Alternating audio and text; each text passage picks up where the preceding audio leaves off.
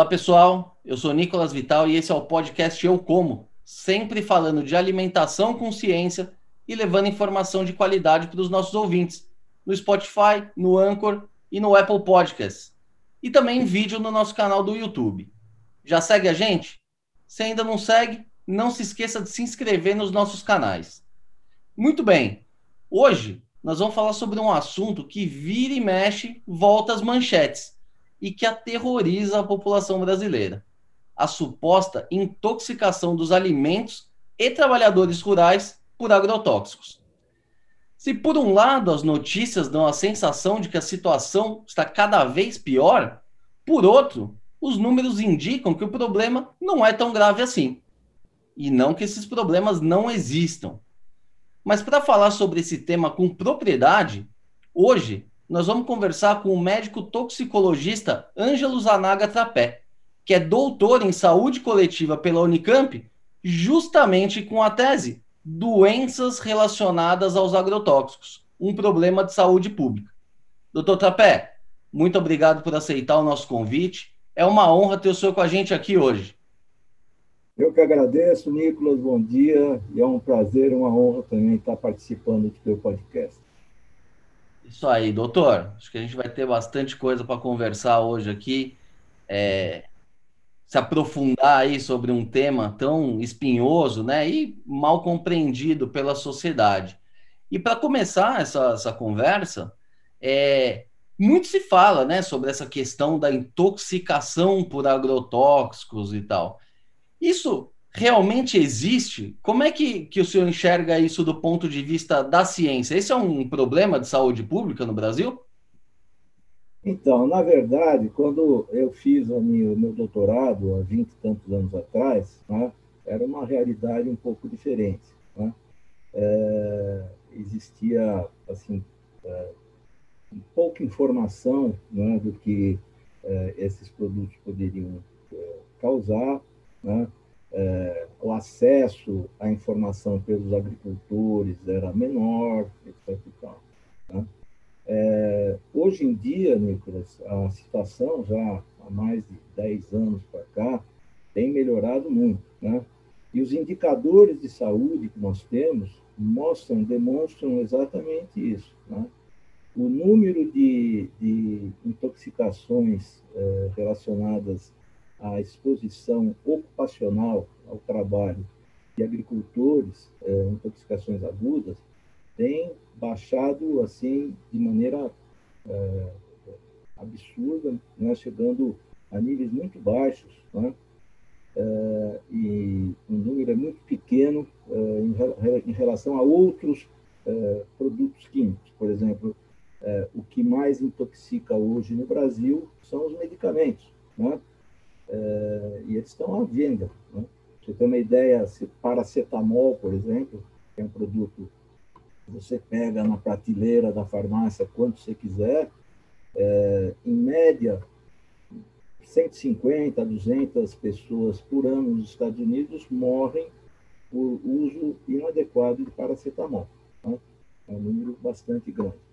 Eu tive a, a, a curiosidade de entrar no, no, Sistema Nacional de Informações Tóxico-Farmacológicas, que é o, o indicador, é o, é o, é o, sistema que é, determina o número de intoxicações no Brasil. Né? E o curioso é o seguinte: isso é feito é, uma coleta de dados de casos de intoxicação é, no Brasil inteiro pelos Centros de Informação e Assistência Toxicológica, o CIATOX, né? Tem um, um, 20 e tantos ou 30 é, centros comerciais no Brasil, né? são coletados pela Fiocruz e a Fiocruz divulga isso uh, sistematicamente. Eu tenho aqui uh, os dados do, do, do último uh, censo feito no Brasil, que foi de 2017, né? e é muito curioso, porque quando você coloca eles, antes de me apresentarem a, a, os dados, eles colocam assim uma, um, uma nota. Informamos aos usuários que o menor número de casos de intoxicações e envenenamentos registrados nas estatísticas publicadas pelo Cinetox, que é o Sistema Nacional de Informações Tóxico-Farmacológicas, nos últimos anos ocorreu em virtude da diminuição da participação dos Centros de Informação de Assistência Toxicológica, CIATS, nesse, nesse levantamento. Portanto, o número de casos de intoxicações de registrados pelos CIATS não vem decrescendo no país. Né? Eles decidiram isso. Eles sentaram lá e falaram assim: é, o que, que, você acha? Ah, não, é, não, não, não, não tem. O dado não tem, mas eles consideram que. Então, a comparação de dados entre os anos deve ser realizada com cautela, buscando idealmente utilizar registros provenientes dos mesmos CIATs.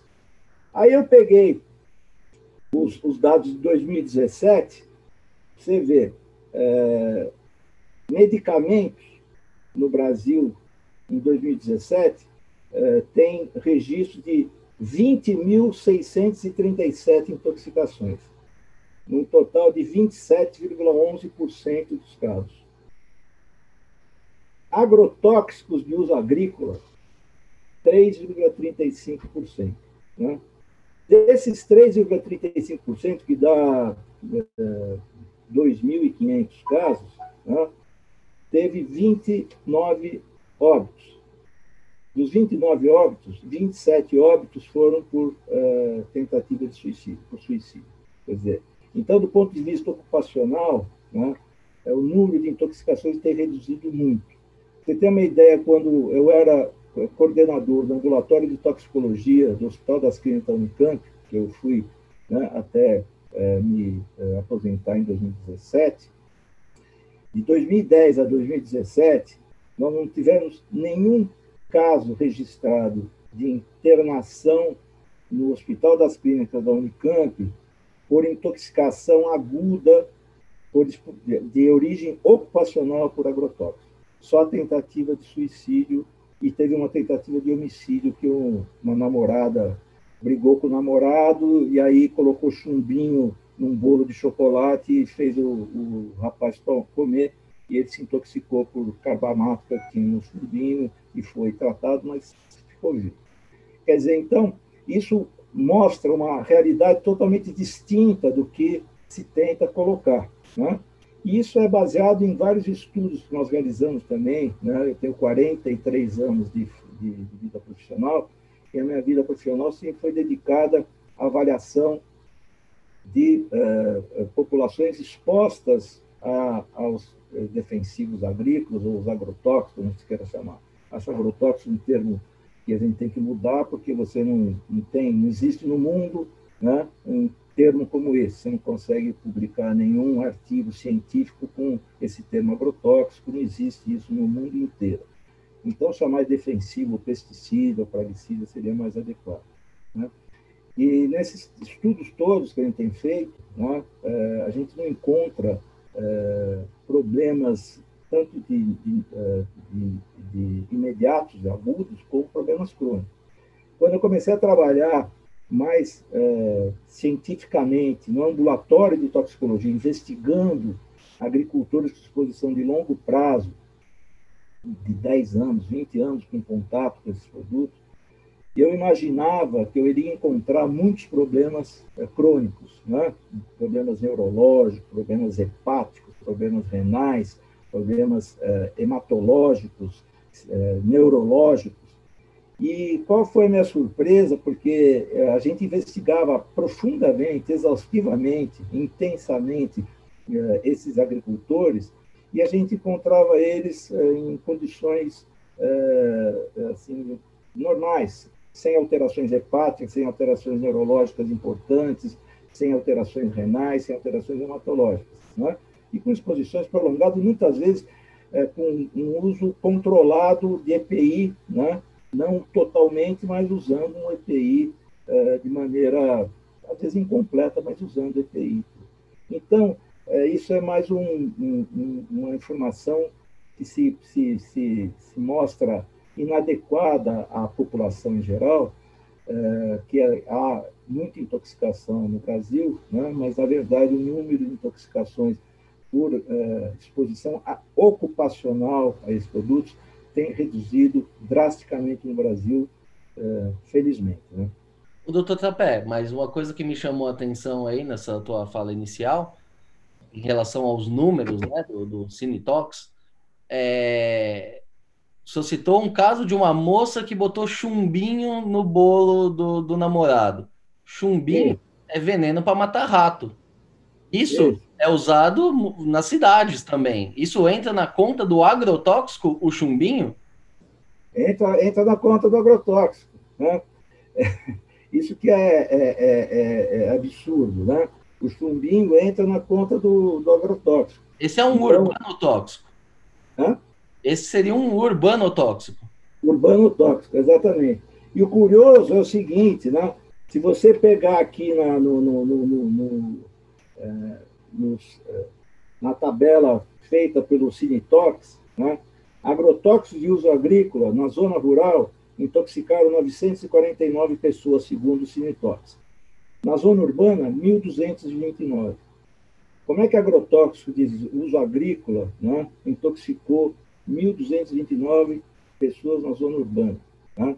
Então, isso mostra, uh, Nicolas, uma, uma desinformação e uma falta de uniformidade né, e de conhecimento sobre a toxicologia, né, é, sobre é, o que, que, seja exposição e intoxicação, inclusive dos centros de informação de assistência toxicológica. Os profissionais que atuam nesses centros, né, muitas vezes, eles confundem exposição com intoxicação. Isso gera dados totalmente inadequados, que levaram aquela geógrafa, né, Larissa Bobardi, a fazer aquela, é, aquele atlas né, totalmente inverídico irreal, né, quando ela pegou é, dados do SINAM, que é o sistema, sistema de notificações, de, sistema de informação de agravo de notificação. Então, ela, nesse SINAM, é o seguinte: qualquer pessoa, qualquer profissional de saúde, ele pode notificar um caso de intoxicação. Então, o que acontece? O indivíduo passa, está na zona rural, Aí ele passa de carro do lado de uma, de uma plantação e está sendo aplicado um produto indefensivo, um praguicida, um agrotóxico.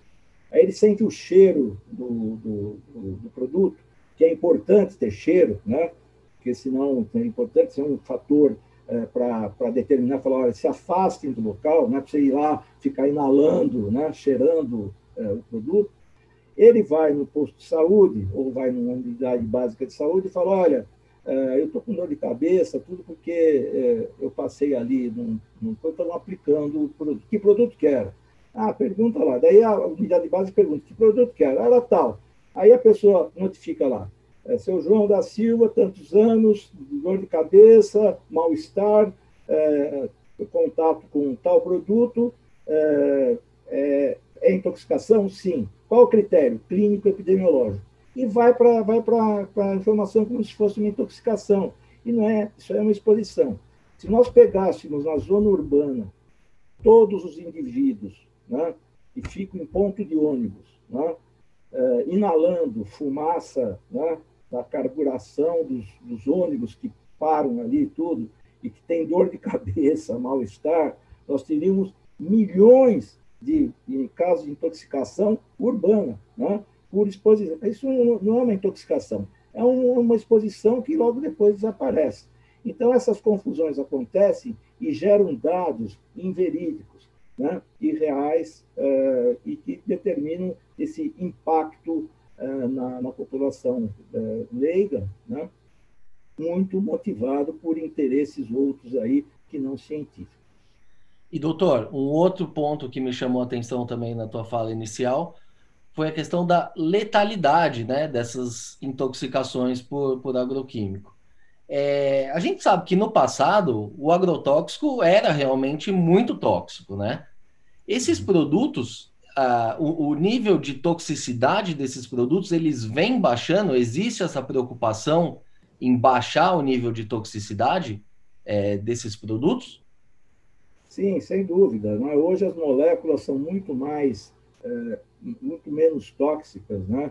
É, agora, a questão aí, Nicolas, é o seguinte: é, é, na minha opinião, na minha experiência clínica, né, a questão da toxicidade não é a relevância. Né?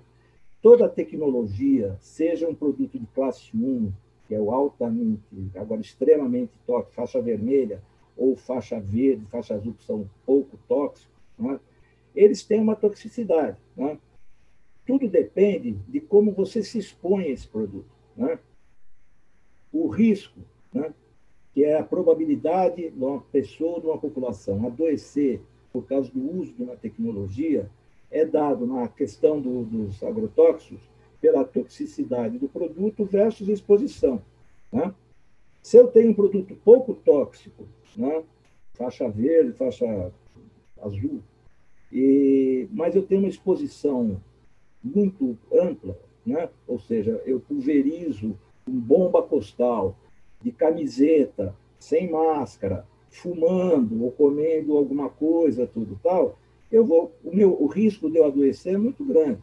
Agora, se eu uso um produto altamente tóxico, né? só que eu estou dentro de um trator cabinado, né? pressurizado, né? onde não tem entrada do produto, e a aplicação está sendo feita a 5 metros ou 10 metros atrás da cabine do trator, né? e com pulverização dirigida, né? é, com é, pulverização eletrostática, etc. Tal, o risco que eu vou correr, mesmo com produto classe toxicológica 1, vermelha, né, é muito baixo. Perigo é diferente de risco. Toda tecnologia é perigosa. Né? Quando a tecnologia é mal administrada, né, você pode gerar muitos problemas. A tecnologia que mais mata no Brasil por ser mal administrada é a tecnologia automotiva que mata mais de 40 mil pessoas por ano por má administração dos automóveis, má administração das, das, das motocicletas, das, né? porque o indivíduo é, é, dirige com manutenção ruim do carro, sem uso do EPI, que é o, é o, o cinto de segurança, às vezes alcoolizado, com pneus é, é carecas, né? sem, sem manutenção. Então, é, em alta velocidade, sem se respeitar os limites de velocidade. Então, é, a mesma questão na, na tecnologia agroquímica. Se você usar, de acordo com as normas técnicas, orientação de profissionais da, da agricultura, com o uso de equipamento de proteção individual, que hoje se utiliza muito adequadamente, hoje você tem equipamento de proteção individual, individual muito mais confortáveis para o agricultor, muito mais assim adequados, por exemplo, uma, um plantio, um cultivo rasteiro, né, que fica só no chão, não tem necessidade né, de você, que vai ser aplicado um produto é, ali no chão, ele nunca, e com aplicação eletrostática, que vai direto na planta, você nunca vai ter a possibilidade de você ter uma, uma exposição da região torácica e da, da região da cabeça. Então, você fazer uma proteção maior das pernas né, e dos pés até do abdômen para baixo é muito mais importante do que do abdômen para cima. Diferente de, uma, de, uma, de, uma, de, uma, um plantio é, de, de, estaqueado, como vagem, essa coisa toda, onde você tem tomate estaqueado, onde você tem colunas, onde você vai, o indivíduo vai entrar no meio dessas, dessas colunas, então ele tem que estar mais protegido da cabeça, no, no, dos braços, etc. Então, é, essas diferenças são importantes.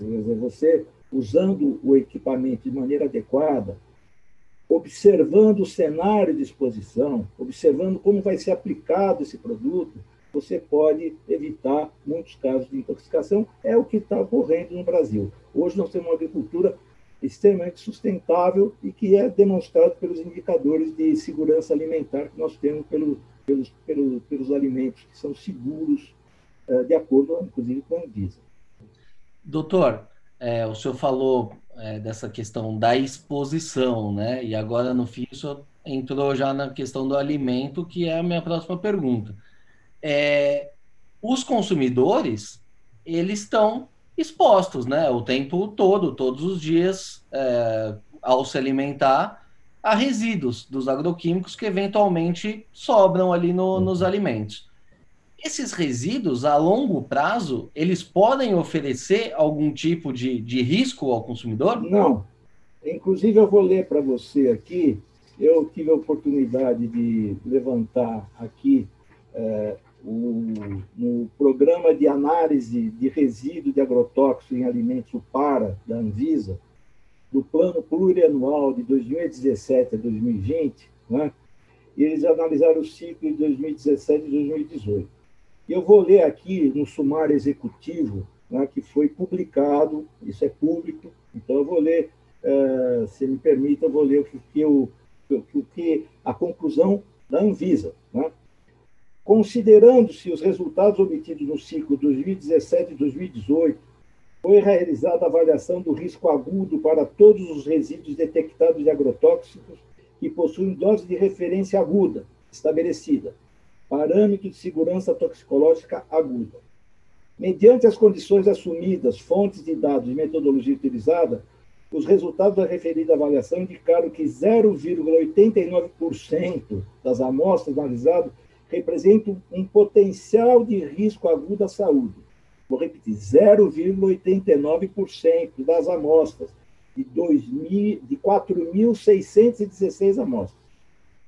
Em relação à avaliação de risco crônico, considerando-se os dados obtidos no período de 2013 a 2018, não foram identificadas situações de potencial de risco à saúde dos consumidores, considerando-se a faixa etária acima de 10 anos de idade, que é a população abrangida na última pesquisa publicada dos dados de consumo de alimentos no país, pesquisa de orçamentos uh, familiares, o POF e IBGE de 2008 a 2009.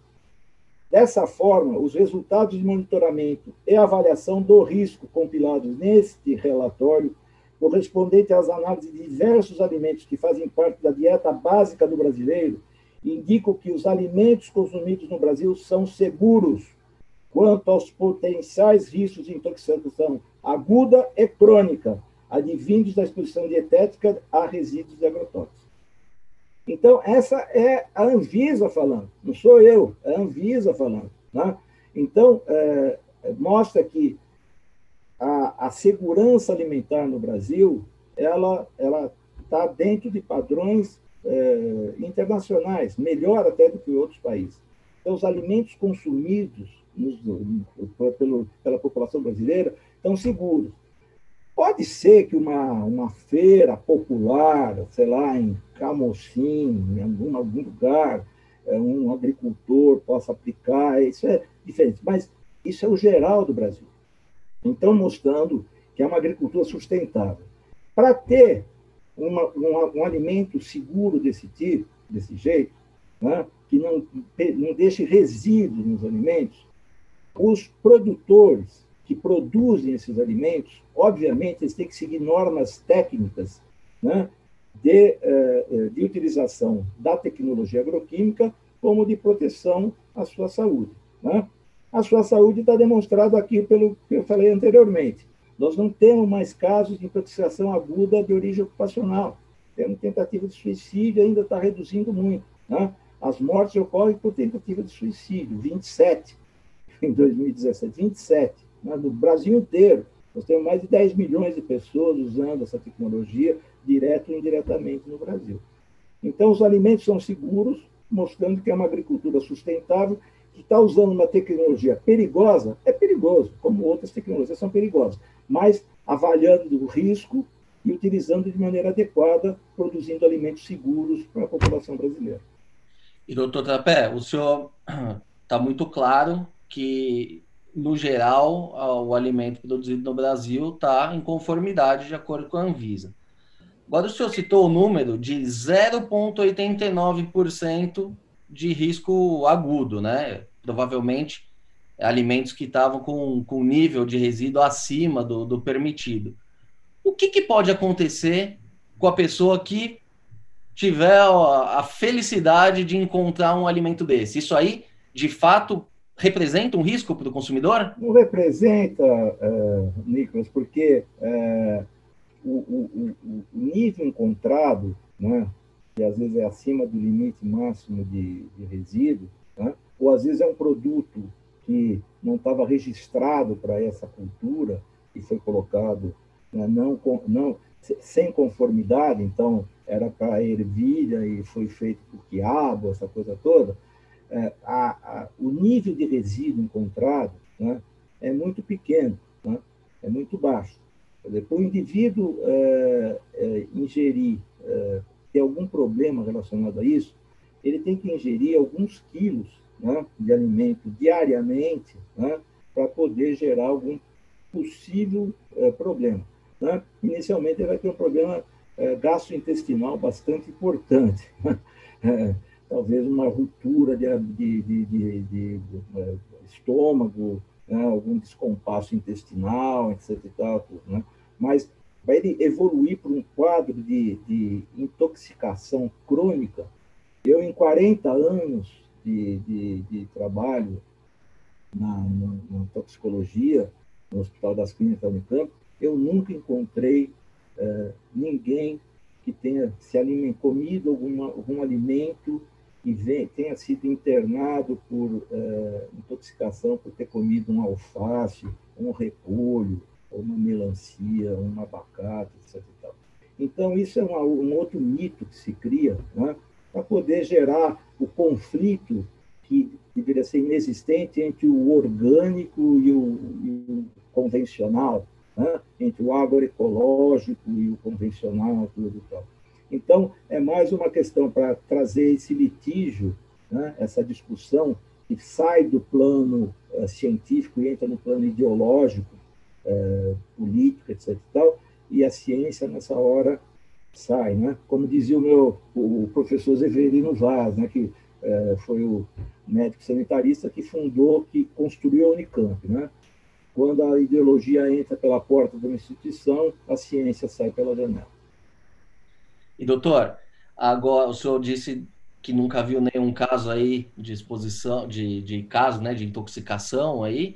Agora, e quando os níveis são muito baixos, né, dentro do, do limite máximo de resíduo permitido, o organismo ele é capaz de eliminar esses resíduos é, muito pequenos ou eles vão se acumulando? Como é que funciona essa, essa questão do, dos resíduos dentro do limite? Então, nós temos duas, duas etapas na toxicologia que são importantes entender. Uma chama é, toxicocinética. Toxicocinética significa absorção de um agente químico no organismo. Então, essa, essa absorção pode ser por via dérmica, pode ser por via de mucosa, por via inalatória, por via digestiva. Né? É, a partir da, da absorção dessa substância, existe a toxicodinâmica, ou seja, como é que esse, esse agente químico vai se distribuir no organismo. Né? O organismo tem sistemas extremamente competentes né, para metabolizar agentes químicos que não são é, naturais, né? É, como, por exemplo, o álcool. Né? Você pegar assim, um pessoal que no final de semana toma mais do que o suficiente, né? o organismo tem essa competência de conseguir metabolizar isso, deixa o indivíduo com a cabeça meia gorda no, no, na segunda-feira, mas ele se, se, se é, é, consegue, consegue, metabolizar isso. Por quê? Porque nós temos um, um órgão na, no, no, no, nosso, é, nosso corpo, que é um órgão nobre chamado fígado. E dentro do fígado, onde passam essas substâncias, nós temos um complexo de enzimas chamado citocromo P450. E essas enzimas que compõem esse, esse grupo chamado citocromo P450 são enzimas extremamente competentes para metabolizar essas substâncias e fazer a excreção delas, seja por urina ou seja por é, pelas fezes, né? ou às vezes pelo suor, etc. E tal. Então, é, não é qualquer coisa que dá qualquer coisa. Né? A quantidade que tem, por exemplo, paracetamol, que eu vou, vou voltar para o paracetamol. Se eu tomar é, 500 miligramas de paracetamol de 8 em 8 horas, eu vou tomar uma grama e meia de paracetamol por, por, por dia. Não vai trazer problema nenhum. Se eu tomar 750 miligramas, tem, tem comprimido de 750 miligramas, de 6 em 6 horas, tá? eu vou tomar é, quase 3 gramas de paracetamol. O risco que eu estou correndo de, de, de tomar 3 gramas de paracetamol é muito maior porque o, o fígado tem uma, uma, uma, uma, competência de metabolizar esse, os metabólitos do paracetamol até um, até um, até um nível. Né? Acima de 3, 4 gramas, 5 gramas, tem pessoas que morrem tomando é, dois comprimidos de 750 miligramas de 6 em 6 horas e desenvolvem uma necrose centro-lobular do fígado e morrem. Jovens, gente jovem, tudo tal. Então, tudo depende da dose, né? Dose e resposta, quer dizer, a quantidade é, que vai determinar isso. Então, os níveis que são é, é, identificados em alimentos é, são muito pequenos né, e são incapazes de determinar é, que o organismo não seja, é, não tenha a possibilidade de metabolizá-los e excretá-los. Por exemplo, você pega a questão do paraquat, né, que está aí, né, que foi é, proibido, inclusive né, com questões aí é, ideológicas muito sérias, né, é, impedindo pesquisas que nós estamos tentando desenvolver de biomonitoramento de paraquat, aqui na, junto com a Unicamp, e que foi suspensa essa pesquisa, né, depois de uma, de uma, é, uma matéria midiática de uma ONG chamada Repórter Brasil, que colocou é, uma, uma matéria negacionista, e a pesquisa foi, foi, foi suspensa pelo Comitê de Ética, a pesquisa já tinha sido aprovada, né? e foi suspensa, e nós estamos com 225 amostras de urina de agricultores, é, de trabalhadores da, da região meio norte do Mato Grosso, é, estocadas no, no laboratório de farmácia da, da Faculdade de Farmácia da Unicamp, impedido de fazer análise porque, porque o CEP diz que nós é, manipulamos, imagina isso, manipulamos é, os participantes da pesquisa. Imagina que se eu, depois de 40 anos de pesquisa, eu iria fazer com que os participantes da pesquisa não fossem indivíduos expostos ao paraquat. Mas o paraquat, por exemplo, né, isso é uma coisa grave, que é o negacionismo científico que está tendo nas academias, né, muito sério, né, ideológico sobrepondo a, a, ciência. O paraquat, por exemplo, ele é, ele é eliminado é, 90, mais de 95% de todo o paraquat que pode ser absorvido pelo indivíduo, né, é, ele é eliminado é, como paraquat mesmo na urina dos indivíduos, sem ter nenhum tipo de metabolização. Ele já passa direto e vai embora sem ter necessidade do, do organismo metabolizar. Ele passa pelo fígado e vai embora pela urina é, em forma como paraquat mesmo, entendeu? Então, o organismo tem é, essas possibilidades. Se não fosse isso, né, nós não poderíamos tomar droga nenhuma, não poderíamos beber nenhuma bebida alcoólica, não poderíamos comer nenhum produto industrializado que tem é, acidificantes, acidulantes, é, conservantes, tudo que são, são importantes para a alimentação mundial. Né? É, e o organismo tem essa possibilidade, essa capacidade de metabolizar essas substâncias e eliminar elas de maneira totalmente é, sem impacto na saúde dos indivíduos. Doutor, é, seguindo aqui nessa linha do, dos grandes mitos e da ideologia, né, surgiu é, há um tempo atrás uma história aí que as mães lá do Mato Grosso estariam amamentando seus filhos com leite com resíduo de agrotóxico. É, isso foi um, teoricamente, um estudo chancelado pela Universidade Federal do Mato Grosso, né? Então, tem um carimbo ali de uma entidade séria. E depois eu ouvi muita gente contestando também esse estudo. É, o senhor tem conhecimento desse caso? É, é possível que essas lactantes tenham realmente é, resíduo de agrotóxico no leite? Conta para a gente um pouquinho dessa, dessa história e se é verdade isso ou não. Bom, muito boa pergunta, porque eu tive a oportunidade de atuar. Eu atuo com projeto de pesquisa na, no, no, Mato Grosso há vários anos. Né? Nós fizemos em 2016 um, um projeto chamado Agricultor Saudável, que nós tínhamos feito na Serra da Ibiapaba em 2014, né, com mil agricultores de cinco municípios da região meio norte do Mato Grosso, investigando todas as condições de saúde desses agricultores. E trabalhamos em Lucas do Rio Verde, onde, é, onde foi esse estudo. Né? Esse é, pesquisador, Vanderlei Pignatti, da Universidade Federal do Mato Grosso, o que, que ele fez? Ele foi, há anos atrás, né, na, Lucas, né, pediu autorização para a prefeitura local para fazer um estudo científico, né, e a prefeitura, um pesquisador da Universidade Federal do Mato Grosso, né, falou, tudo bem, né, isso vai ser é, bom para a gente, tudo tal, né, liberou, ele. O que ele fez? Ele foi identificando é, pessoas, é, mulheres que estavam amamentando e foi convencendo essas mulheres a poder doar um pouco do seu leite para fazer um estudo sobre é, contaminação por pesticida. Aí ele pegou, acho que 25 ou 35 mulheres, alguma coisa assim, né? coletou o leite dessas mulheres, né? fez um pool, né? pegou esses 25, 30 leites, misturou tudo, né? e pegou isso e colocou no, num, num aparelho chamado cromatógrafo. Né?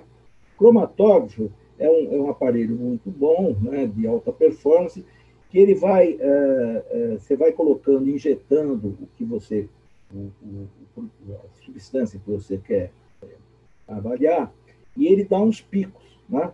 Quando ele encontra algum, algum, algum, alguma sujeira, qualquer coisa, ele dá um pico. E aí ele foi pegando os picos de, por exemplo, de carbofuran, de DDE, de aldrin, de endosulfan, e ele achava um pico, ele falava, ó, oh, achei. Então, isso aqui, é, tá, as pessoas estão contaminadas por é, aldrin, que é um organoclorado, por endosulfan, que é um outro produto, por... e foi fazendo essa bobagem toda. Né? Isso é totalmente anticientífico. Aliás, essa pesquisa foi desqualificada por dois professores titulares né? O professor Eduardo Peixoto, do Instituto de Química da USP, no Congresso Nacional, e o professor Félix Reis, da Faculdade de Engenharia de Alimentos da Unicamp, né, fala, solicitando para ele que ele eh, deveria refazer a pesquisa dele. Né? E a solicitação dos cromatogramas, né, ele nunca apresentou, por, até por solicitação né, da, na época da, da, da, da Andef, né, que era a, a, a Associação de Defesa Vegetal, das, das indústrias, pedindo que ele apresentasse os cromatogramas. Ele não levou esses cromatogramas eh, no, no, nessa, nessa discussão eh, do Congresso. E por que está errado o que ele fez? Porque existe um protocolo da Organização Mundial de Saúde para você fazer estudos em leite materno. Esse protocolo diz o seguinte, Nicolas. Primeiro, a lactante tem que ser primípara, ou seja, ser é o primeiro filho que ela tenha, uh, tenha gerado. Por que primípara? Porque normalmente a, o primeiro filho é gerado de, de uh, mulheres mais jovens. As mais jovens, normalmente, são mais isentas de, de contaminações, de uso de medicação, de bebida alcoólica, de fumo, etc. E tal. Primípara, né? ele não, não se preocupou com isso. Segundo, tem que estar amamentando só um filho. Né? Terceiro, tem que ser sadios, aparentemente sadios. E quarto, tem que ser individualizado. Eu não posso pegar a, a, o leite da Maria, da Joana, da Benedita, da Francisca, misturar tudo e falar: ó, vocês estão contaminados. Preciso pegar o leite da Maria e ver se ela tem, é, primeiro, dentro desses critérios de inclusão, que ele não respeitou né? e saber se a Maria tem alguma coisa, se a Benedita tem alguma coisa, se a Josefina tem alguma coisa, se a Joana tem alguma coisa, se a Francisca tem alguma coisa. Né? Então ele misturou tudo e soltou né, essa, essa bomba né, como se fosse uma, uma, uma questão real de, de, de Lucas. Né? Aliás, nós estamos propondo né, as associações né, da, da, do Mato Grosso, até a, a Secretaria de Agricultura e de Saúde do, do Mato Grosso, que nós pudéssemos refazer pela Unicamp uh, essa, essa, essa pesquisa. O Instituto de Química da Unicamp, com a Faculdade de Engenharia de Alimentos, tem estrutura assim, uh, para fazer um estudo bem uh, embasado cientificamente para fazer essa, essa investigação. Mas, por enquanto, existe essa, é, essa, essa é, visão inadequada. Você tem uma ideia, Nicolas? Há uns, há uns quatro anos atrás, eu estive no Espírito Santo, na Universidade Federal do Espírito Santo, de, do Espírito Santo, em Vitória, e fiz um, uma, uma palestra numa, no, no, no, Núcleo de Saúde Coletiva de lá. E o diretor do, do, do núcleo era um, um, é, um dentista, né? um professor da odontologia, e, e eu falei, uh, na época, que a gente iria iniciar um trabalho em Mato Grosso, a avaliação de agricultores, que chamava Agricultor Saudável, para ver as condições de saúde dos agricultores. Quando eu terminei a palestra, ele levantou, agradeceu a minha fala e falou assim, é, vocês vão fazer um estudo lá em Mato Grosso? Eu falei, não, É, porque é uma coisa séria que está acontecendo em Mato Grosso. Eu falei, o que está acontecendo? Eu, eu, estou, eu estou orientando um mestrado né, aqui sobre os impactos sociais da nuvem de agrotóxico que paira sobre o Mato Grosso. Eu falei, nuvem de agrotóxico? Né? Aonde? No estado de Mato Grosso. Eu falei, bom, o estado de Mato Grosso é pequenininho, né? o, senhor, o senhor conhece o estado de Mato Grosso? Eu não, nunca fui lá. O senhor nunca foi no Mato Grosso? E como é que o senhor pode falar alguma coisa sobre o Mato Grosso se o senhor nunca foi no Mato Grosso? Tem que ir em Mato Grosso né? e conhecer é, Sinop, né? a, a capital do, do, do, do, Nortão, ir para Sorriso, para Lucas, para Tapurá, para Nova Mutum, Ipiranga do Norte, Cláudia, onde tem ainda castanha, castanhas é, né, do Brasil, né, eles produzem castanha do Brasil, umas castanheiras gigantes, espetaculares, né, as, as, as margens dos rios, do Rio Verde, né, é, assim toda toda toda protegida né? quer dizer esse é, esse é o Brasil que deu certo lá né? que está sendo sendo desenvolvido existe essa visão de que no Mato Grosso paira uma nuvem de agrotóxicos que vai contaminando as pessoas eu fiz uma, um levantamento há dois anos atrás da taxa bruta de câncer por, por aparelho, né? tanto para homens como para mulheres. Né? comparando a capital, Cuiabá, com o resto do estado.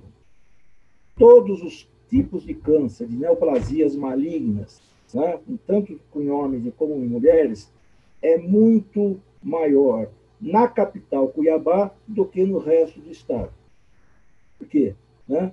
Se os agrotóxicos são é, é, determinantes de doenças crônicas, e falam inclusive de câncer, o INCA fala isso, né? que causa câncer, né? que o glifosato causa câncer, são uma coisa assim inédita, né? É, totalmente é, é, sem embasamento científico, né? sem embasamento científico. Deveria ser ao contrário. O resto do Estado, que é extremamente agriculturável e pecuária, a maior pecuária do Brasil está no Mato Grosso, deveria ter uma taxa adulta de câncer muito maior do que os habitantes de Cuiabá. Não são pessoas que vieram ser tratadas no Cuiabá, são habitantes da capital com habitantes de fora. Né? Então, essa é a realidade que é, é, é, é obscurecida, né? não, não se apresenta para é, a população em geral, né? para entender é, quais são realmente, qual é a realidade disso. Né? Eu tenho me batido muito, Nicolas, na necessidade de a implantação de um programa de atenção à saúde de, de populações de, que utilizam essa tecnologia, para a gente poder harmonizar, para a gente poder atualizar, treinar equipes das regiões, eh, das cinco regiões do país, né, para o entendimento do que seja exposição, do que seja intoxicação, né, fazer a avaliação contínua desses agricultores.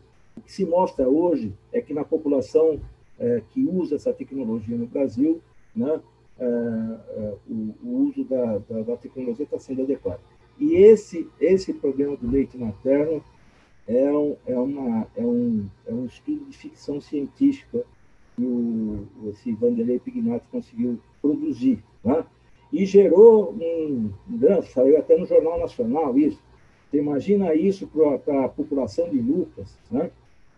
os gestores de Lucas. Lucas e Rio Verde, quando eu estive lá em 2016, não tinha uma criança fora da escola.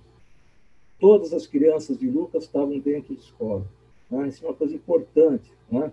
Tinha um, frigorífico enorme lá da BRF, né, que batia 5 mil portos por dia, 25 mil frangos por dia, uma pujança, uma produção de soja, de milho, de algodão. Né? É uma produtividade que eu, como brasileiro, é, me sinto orgulhoso. Né? E como, como profissional da saúde, né, entendo, é, é, compreendi que o uso da tecnologia está sendo adequada e me estranhou muito né, essa colocação de um mato-grossense, né, que deveria estar defendendo o seu Estado, e coloca nas costas dos agricultores né, uma, uma, uma, uma, posição de vilão, né, de estar contaminando o alimento, está contaminando o meio ambiente, né, de ser um bandido que despeja é, agrotóxicos no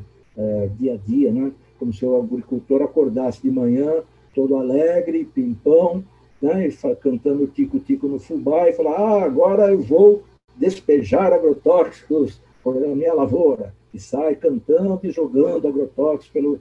Isso é uma falácia, isso é uma inverdade, né? A tecnologia aplicada lá é fantástica, tratores cabinados, pressurizados, com pulverização, pulverização aérea, muito bem adequada, muito correta. Né? Eu andei em fazendas lá, Lucas, que você anda 30 quilômetros, 30 quilômetros dentro da fazenda, soja de um lado, soja do outro. Né?